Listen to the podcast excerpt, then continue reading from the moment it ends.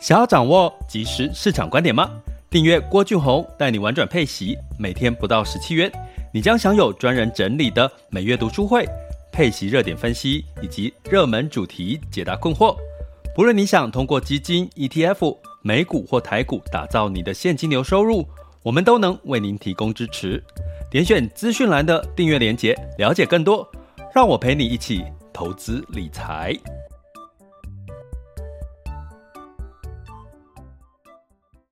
这里是完全配息笔记投资讲白话，一个从投资人角度带你一起掌握全球市场的脉动，分析配息标的、美股、台股、A 港股即时热点，陪伴你不再害怕市场涨跌的风险，一起稳健财富成长。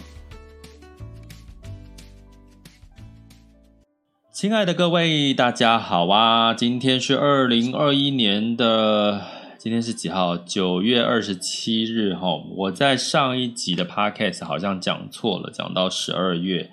然后有一些听友哈来提醒了我，我发现我讲到十二月去了哈。那可见我多期待这个年底的圣诞节，因为讲到十二月二十四号。那现在呢是九月了哈，九月二十七嘛哈，那呃九月即将接近尾声了哈，接下来进入到正式到进入到第四季了，我相信呢大家应该也会开始也忙了起来哈，为什么呢？因为呃到第四季呢，通常到年底了嘛，你可能有很多事情要收尾啦，呃，包含你可能开始公司要跟你做一些年度计划的检讨啦，或者是明年度的一个。计划哈，那甚至呢，十月又有一个呃三天的连假，对不对？国庆哈，所以呃，可能大家也在计划下一趟的出游哈。那现在的这个疫情状况，有可能最近会有一些好消息哈，就是可能又逐步的解封。那这些的好消息呢，其实代表的是什么？其实生活还是一样要过嘛哈。那在可是呢，我我常常觉得说，有很多事情都可能回不去的哈，包含这个，你就算开始出游哈，你可能到哪里都要戴着口罩，然后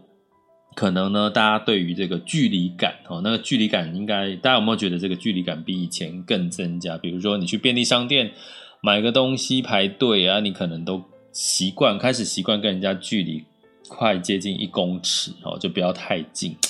有时候我都觉得哈，人跟人之间的这个距离感就越来越越来越疏离了哈。那也出现在什么事情？因为我们开始做线上会议啦，开始做线上教学啦，开始做直播啦，开始做这个呃，最近我在研究的一个一个主题叫做这个元宇宙哈。那这个元宇宙也就是我们讲的这个，你甚至在线上虚拟的的过日子哈，用透过 AR 哈 VR 这样的一个技术，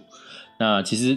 从某种程度来讲，这样的一个主题，如果是接下来的一个趋势，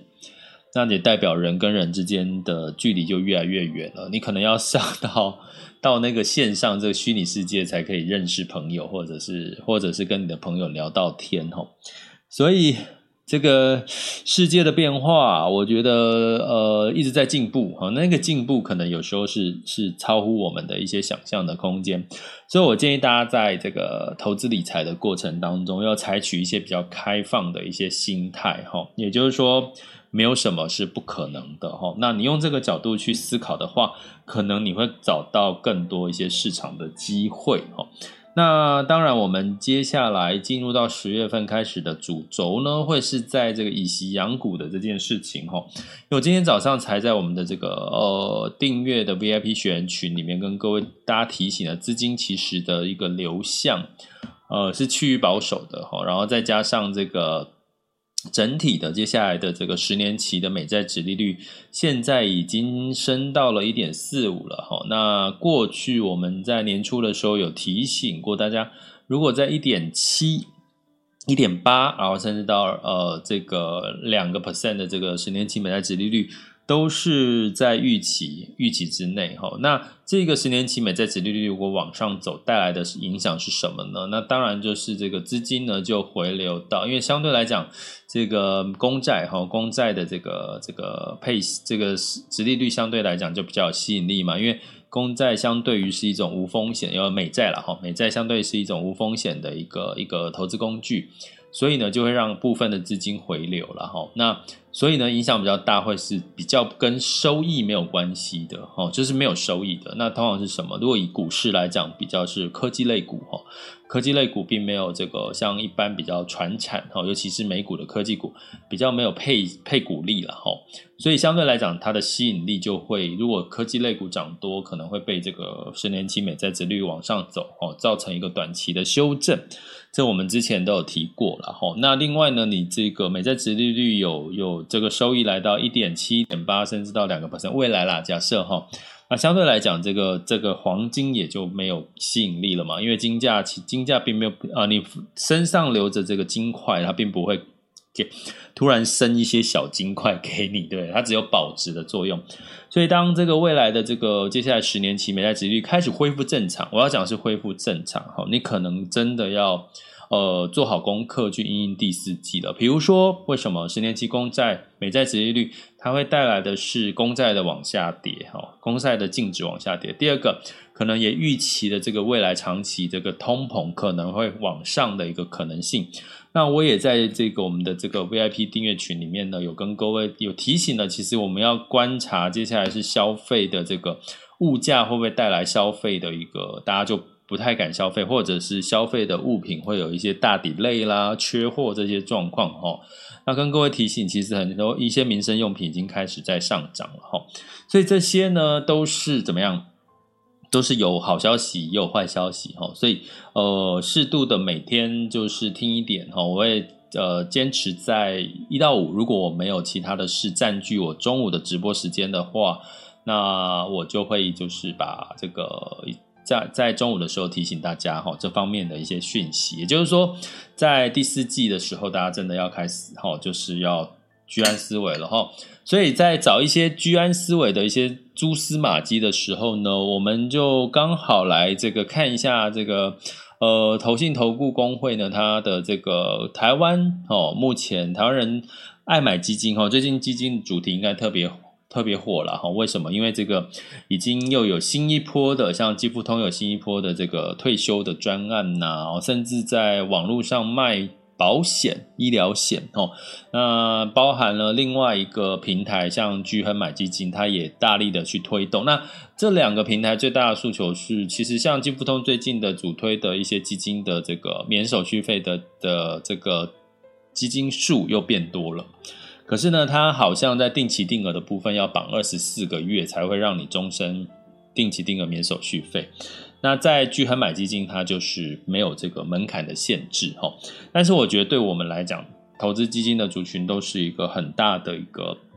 呃福音呐哈。也就是说，基本上你是至少你买基金不要再被扣手续费啊，对不对？你就省下了这个手续费。那我最近呢，也跟各位分享一下，我最近哦，因为我每一季三六九十二会点评一下我的这个订阅学员的这个投资组合的一个状况哈。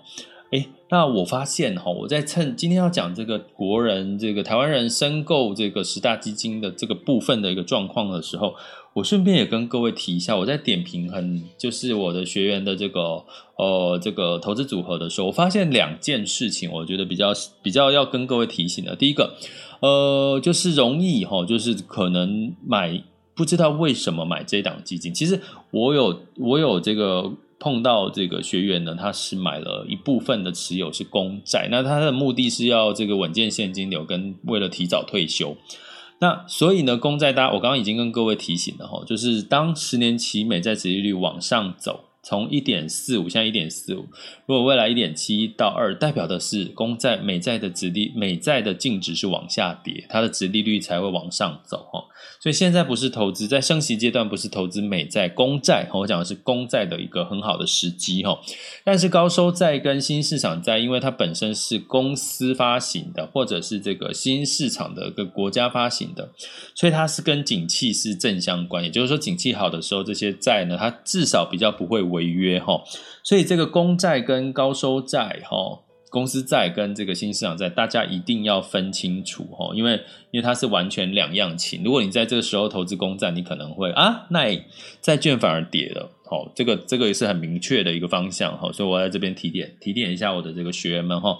那第二个呢，会遇到的状况是我在这个做投资组合点评的时候遇到的状况，诶啊，你。的投资目标预期报酬率是一年十五到这个二十个 percent，我觉得有机会哈，是有机会，尤其你透过我们的这个学习的过程。可是呢，你投资的标的大概它的呃，比如说一部一大部分是这个债券哦，或者是一大部分它的配息的标的，比如说它是特别股哈，那啊这些标的本身的特质就是给你稳健的配息，净值的这个上涨空间。不会到十五个 percent 一年的，十五到二十 percent 一年的这个这个这个机会哈，所以呢，呃，基本上你就会发现，如果啊，如果你一直在做这个呃这样的一个动作的时候呢，你只是哦，只是为了这个呃呃定一个目标十五到二十 percent，结果你买的标的根本一年不会给你涨个。呃，再就比我举个例子，债券债券居多哈，一部分是债券，然后你这样配置下来，你根本不可能一年有十五到二十个 percent 的获利。那那那你这样子，就是你的目标，你你到底是那个目标是设心酸的，还是你投资只是是是随便盲目投资呢？哈。所以这也是我遇到的很多，可能我的学员，包含在座的各位，你们都可能遇到问题。拜托你们每一年或每一季，我刚刚讲说你们第四季开始要忙，是因为你们要检讨你们的这个年度计划嘛？公司要检讨你的这个业绩绩效表现呐，啊，你要定定明年度的计划。你如果你的工作都会去定定每一年的年度计划要达到什么目标，然后你要怎么去达到这个目标？哦，如果你的工作都要做这些事情。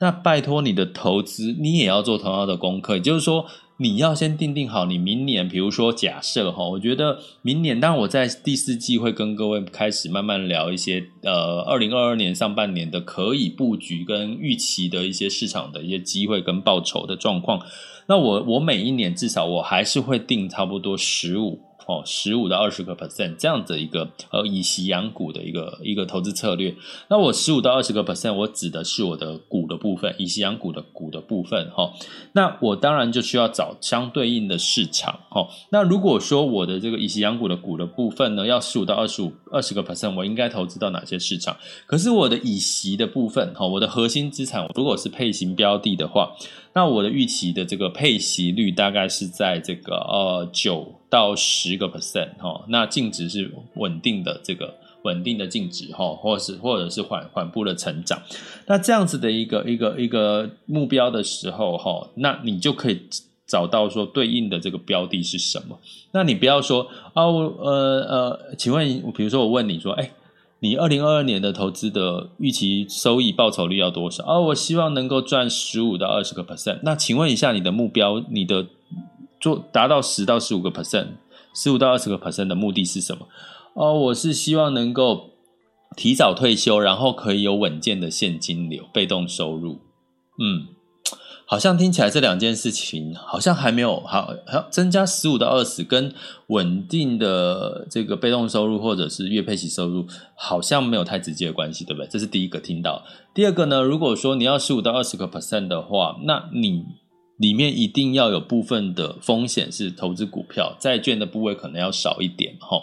所以呢，如果你投资的部分又是居然百分之三十、四十都是投资美国公债。那你怎么会有这个十五到二十个 percent 的一个投资的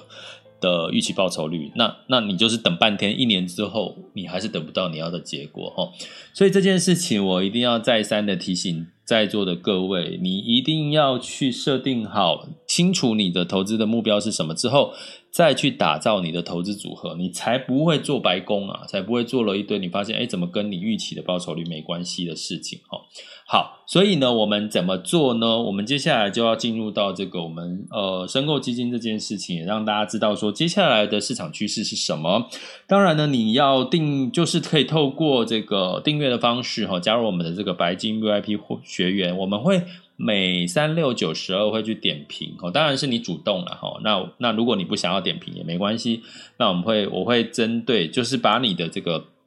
呃，资料呢，呃，记录成一个档案。那这个档案呢，我们就每一季来去做一期一次检讨。那当然，我们的目的是希望在我们的订阅学员都是呃，慢慢的，你的每一年的资产是稳健的往上成长。哈，这是我们在这个 VIP 的订阅学员里面的一个最重要的一个宗旨。然后，所以呢，你可以透过我们的点选我的头像，在 MixerBox，或者是点选这个赞助方案，或者是这个呃，在 Podcast 的这个订阅连接哈，去看到我们订阅的相关的这个方方案。那我们十月六号正式推出以息养股的系列，从基础到实操的这个单元哈。那有没有折扣？这次还是有哈。可是这次呢，就是我们希望给大家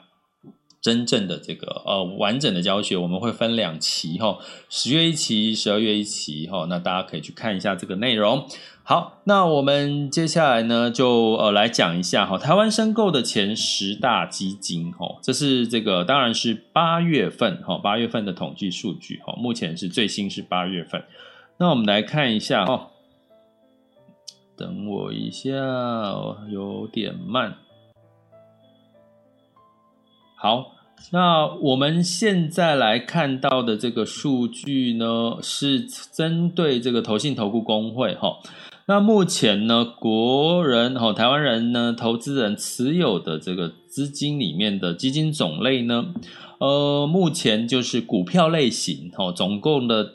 比例。股票类型占了三十九点一个 percent，诶，听起来是不是很高？吼，大家都去买股票。那固定收益类的呢，在这个投信投顾的网站，它的这个固定收益类的这个标的，它的分类呢是叫是比较是偏债券型的基金，哈，也就是说，像新市场市场债、高收债，它的这个固定收益在国人持有的比例是四十四个 percent 哦。比股票型，大家可能会觉得买股票的人比较多，对不对？可是其实是固定收益的人比较多，哦，四十四个 percent。那再加上另外一类呢？另外一类叫做平衡型。什么平衡型呢？就是股票加债券都有，而且也有配息的，哈。那平衡型的这个标的呢，占了十六点三个 percent，哈。所以呢，这个所谓的固定收益配息类加平衡型的呢，两两个这两个。比重加起来是六十点三 percent 哈，那股票是三十九点一，那货币是零点六个 percent 哈，所以你从这个角度来看呢，基本上呢，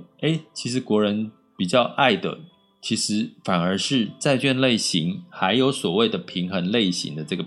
呃，比较有这个固定的现金流收益的标的哈。呃，我不知道这个有没有这个出乎大家的一个意料之外，你会觉得，诶，应该很多人台湾人比较喜欢买股票，其实不然哦，占六成的这个比重呢，是去买了所谓的这个，呃，这个叫做这个固定收益，就是配息类的一个标的比较多哈。好，那我们来看一下哈，那这个是现在持有的哈。那现在持有的，我们来看一下，现在新增加、新增购的呢？新增购的呢，其实股票占了百分之四十四点一，也就是说，现在的人比较想要去买的是什么？哈，哎，居然是股票类型是四十四点一，那固定收益类就是我刚刚讲的这个高收债跟新市场债是三十七点六，那平衡型是十六点五，哈，所以加总的话，平这个平衡加固定收益加起来也是。呃，五十四点一左右哈，五十四点一哈，所以呢，最近其实很还是但国人还是比某种程度还是偏爱哈，就是股市就算修正，他们还是想要稍微的去修正去加码它的股票哈。那这前十大哈想要增持的这个股股票类型是什么哈？那其实目前大家在八月份想要这个这个。国人想要增持的这个呃所谓的这个基金标的呢，前十名呢，大部分是以什么为主呢？一个是呃第一个以国家来比较的话是国美国，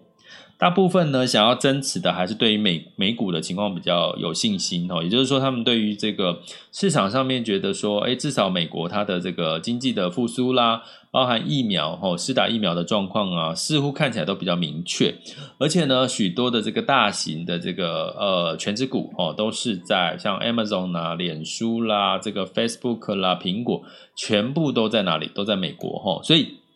相对来讲呢，大部分的人还是比较喜欢投资美股，所以呢，我们在十月、十一月这中间呢，我们也会陆续开安排一些在美股的一些新的这个，包含像第三季的财报公布啦。还有包含像一些美股的一个操作挑选的一些技巧哈，那这个部分我们会陆续的在，也是陆续的用这个主题的部分来开课哈。那这个部分当然也是属于我们订阅学员哈，订阅学员可以哦，就是可以来呃学习的，所以记得哈，可以参加我们这个白金订阅学员的方案。好，那在这个我们刚刚讲到的这个标的里面呢，除了美国哈比居多之外，产业类型是什么比较多？呃，是叫做所谓的 AI 人工智慧，AI 人工智慧这一类的这个产业类型的这个基金比较多哈。那这代表什么呢？其实代表还是在这个接下来的主题，还是在像我刚刚讲的，不管是元宇宙啦，不管是电动车啦，哦，不管是跟这个所谓的科技，好像这个呃脸书哈，脸书要它它的一些相关的动作哈。电动车之类的，其实它其实都跟什么 AI 啦、人工智慧是有关系的哈。所以在这个 AI 人工智慧的主题呢，也是在国人持有的前十大里面的第七名哈。那另外第三类，我刚刚讲美国哈，第二类是像产业类是这个这个叫做人工智慧。其实第三类最多的其实是什么？其实是所谓的这个多重收益哈，多重收益的这个标的。也就是说，什么叫多重收益？它本身呢，可能投资，我之前有跟各位有一集介绍过，多重收益它通常会投资到呃，比如说不同类型的股票啦，或者是投资到特别股啦，投资到这个 REITs 啦。哦，还有投资到这个所谓的高收益债啦，哈，这类的，只要它可以配给你收益的，它都是它的这个所谓的这个呃这个多重收益的这个入选的标的哈。所以呢，在这里面呢，你会你会看到的话，其实多重收益的概念比较，我觉得有点像就是平衡类型的，它应该是被归类在平衡型哈，平衡类型的标的。所以你很明显的看到呢，除了高收债、新兴市场债哈。呃，目高收债就排名里面哈，我跟各位讲，第一名的是这个平衡型哦，平衡型，也就是我说我讲的多重资产配置的概念哈。第二名呢是这个呃这个高收债哈，也就是说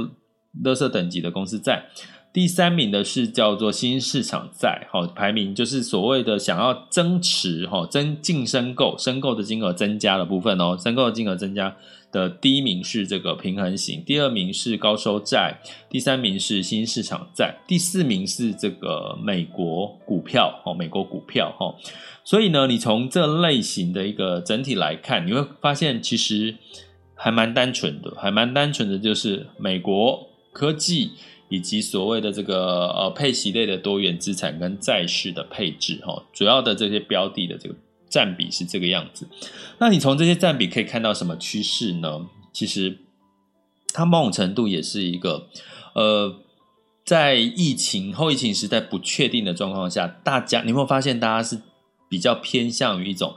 确定的一种感觉？怎么说呢？美国，我刚刚提到美国哈，因为你对美股的这个市场，你会觉得好像很多事情比较确定啊，比如说它接下来要呃升息啦，要减少购债啦，还有这个美国的总统大选已经过了嘛，然后接下来的纾困方案也比较明确了，然后升息的节奏比较清楚了，然后呢，你然后这个接下来第四季又进入到美股的这个消费旺季，你会觉得美国好多事情疫苗的施打状况都是很明确的，所以它是一个很让让。让投资人会觉得比较安心。第二类，我们讲平衡形式，哎，你会发现，哎，可能大家对于说现在景气好转，哎，公司债，甚至一些新市场债呢，相对来讲，债市大家还是会觉得是比股市来的波动来的比较低。可是呢，又想参与部分股市的这个获获利上涨的机会，所以变成说平衡型反而在这个时候，平衡型跟多重收益类的哈，反而在这个时候呢，变成了是几乎大家在增购哦、申购的一个主流了哈。所以从这件事情呢，我们不难看出啦，市场的情绪呢，还是对于未来二零二二年呢，是有一些担忧，然后希望是给一些安定的力量哦，它。要不然呢？要不然在过去可能是投资股票的比例会增加的比较多，所以我刚刚给各位看到的这个比例的数据，其实，在固定收益跟配就配息类的标的，其实反而是比股票，不管是现有的持有或者是申购想要新增的标的，都是在这个配息类的标的比较多。那从这个趋势来看呢，我们可以定调说，其实啊，现在哦，后疫情时代。打如何打造一个现金流的稳定的收入呢？其实已经成为一个应该二零二二年很多人想要做的功课了哈。所以也因应这件这个事情呢，我们的确是在十月份跟十一月哦就开陆续的要。呃，比较深入的哈，不是这个蜻蜓点水哈，比较深入的呢，要给各位这个订阅学员的一个比较好、比较完整的一个怎么样去布局，怎么样去了解，以及这些配息标的的迷思。过去看很多的新闻，看很多的这个媒体的这个内容，好像似是而非的观念很多哈。那再加上这个两大平台，我刚刚讲到这个巨亨买基金跟基富通。都在狂推这个零手续费的这个配息 B 基金标的哦。有人会说，那那老师你为什么不说说配息 ETF？配息 ETF 它的特色就是它的手续费本来就很低了，因为它就是这个证交这个这个证券交易的相关的一些税哈。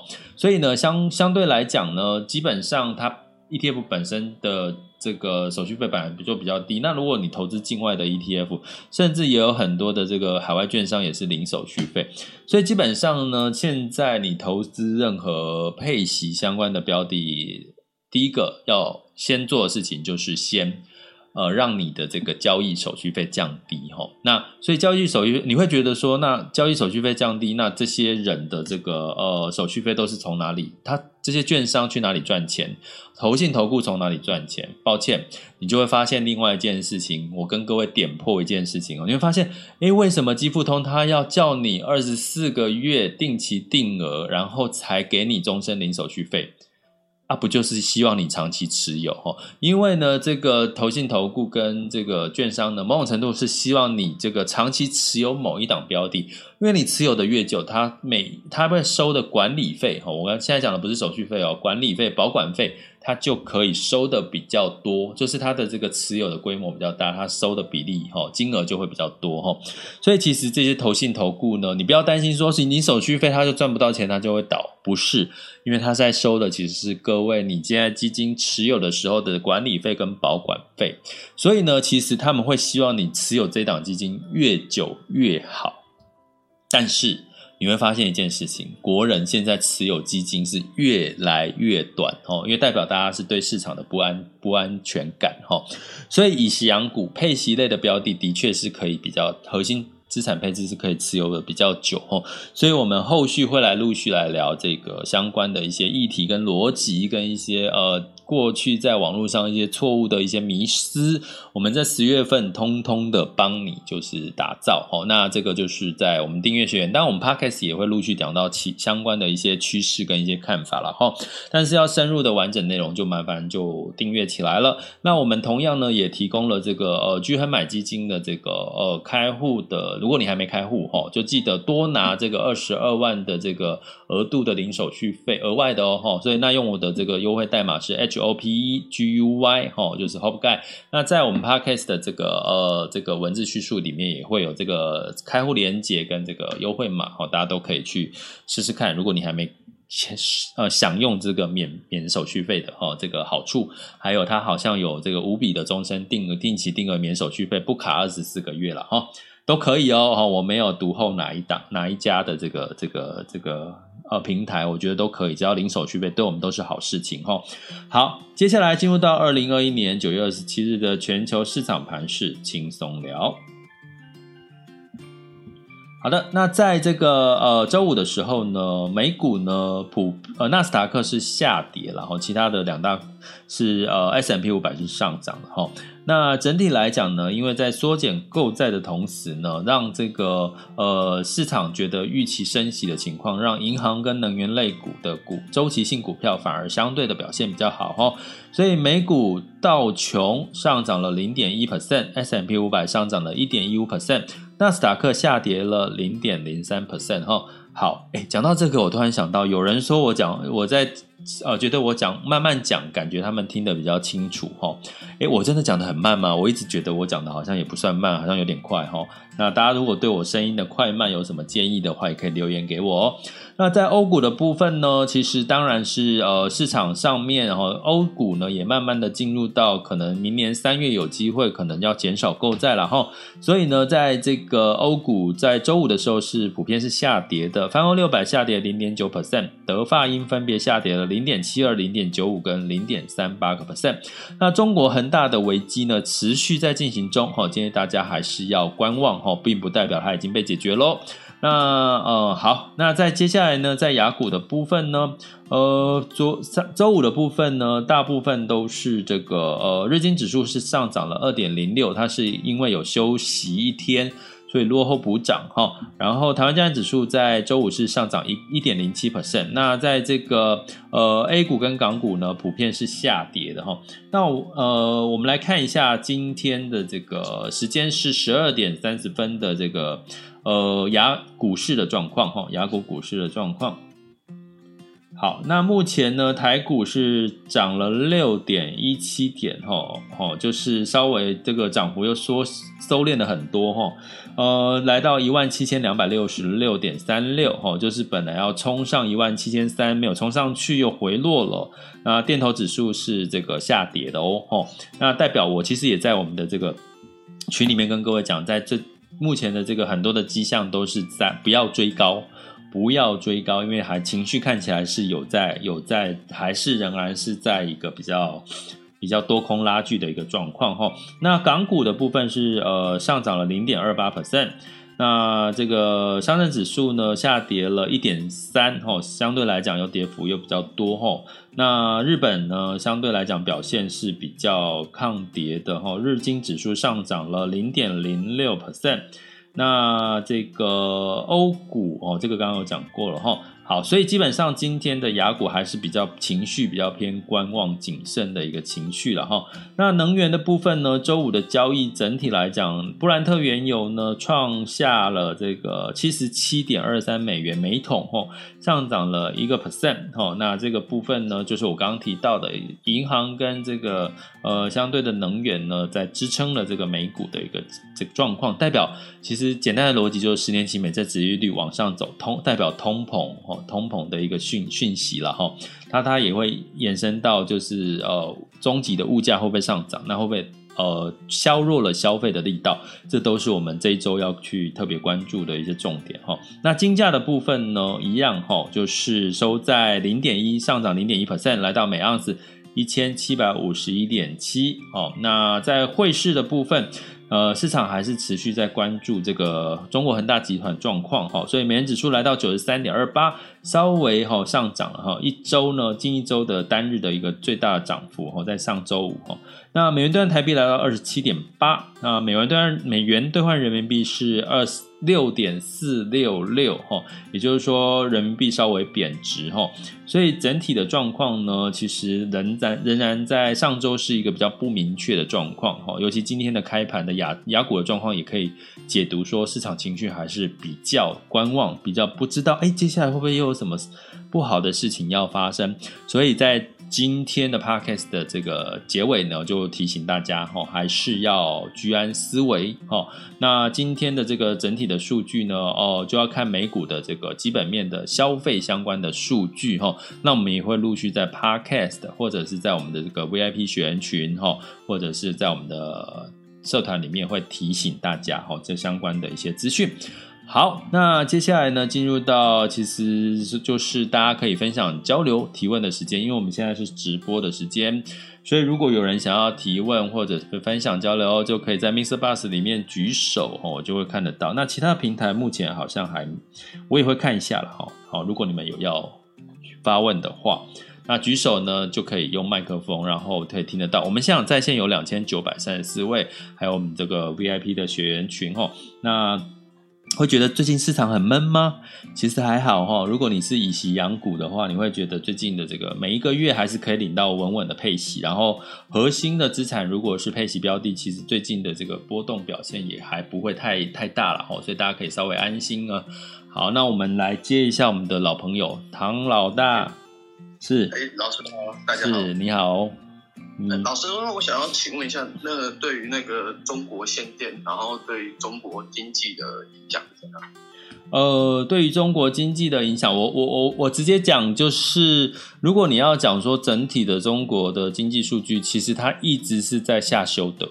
就是它的经济数据是在下修往下走的了哈，所以就算不管是不是限电这件事情呢，其实整体的中国的市场的经济基本面的数据其实是表现的是在修正的，是往下修正的。那其实但是呢，中国它唯一你说下第四季会不会仍有看好的机会，是因为中国在第四季通常在九十月的时候就是它的一个呃旺季，就像我们。台股，台股就是在这个呃，也是差不多在第三季哦，五穷六绝嘛，吼，然后接下来就是我们的台股旺季。那这个对他们来讲就是金九银十哦，金九银十在在 A 股的部分有个名词叫金九银十，就是说九月到十月其实都是他们最看好的，包含像十月也是他们的十一长假嘛，吼，所以你看到从一连串从这个呃中国的恒大的事件，再加上它的基本面数据没有太好。呃，那再加上它的这个限电呢，相对来讲也是要呃，他们也坚持他们所谓的这个 ESG 环保的这个议题了哈，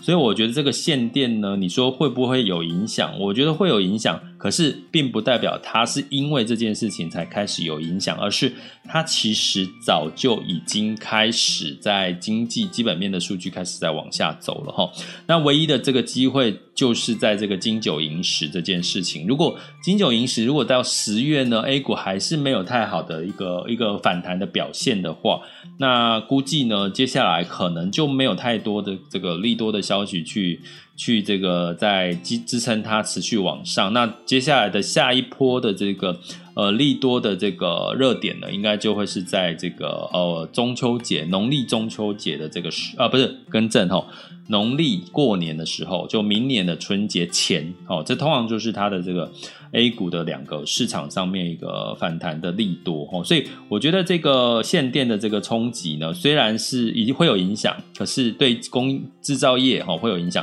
可是呢，其实不要单看这些单一事件，而是它过去其实早就已经经济的数据已经都陆续几个月都是在向下修正了，应该是这样的一个看法。对，好，好，谢谢。欸，那我问一下你，你有在投资中国吗？印印象中你之前没有啊？哎，那你为什么会突然想到这个问题？因为感觉那呃这个事情很大，那大家都在讨论这样子，对，就是有兴趣啊，这样子。哦，是有，不是说嗯，就对这个件事情有兴趣，不是说对投资中国有兴趣。嗯，了解。你是担心它影响到这个台股的部分吗？台股的相关的，嗯，纯纯粹就是就是想要呃听听。跟讨论这件事情的东西吧，对对。好好，没有问题，谢谢你有这个有提问，这样让让我可以多讲一些了哈。对，那应该对大家都有帮助，谢谢你。好，谢谢。好，那就谢谢我们的这个唐老大哈。那真的也希望有更多的人呢，能够来这个一起跟我们交流或者是提问。那相对来讲，我们就可以分享更多嘛哈。好，这里是郭俊宏带你玩转配息，给你及时操作观点。关注并订阅我，陪你一起投资理财。我们下集见，拜拜。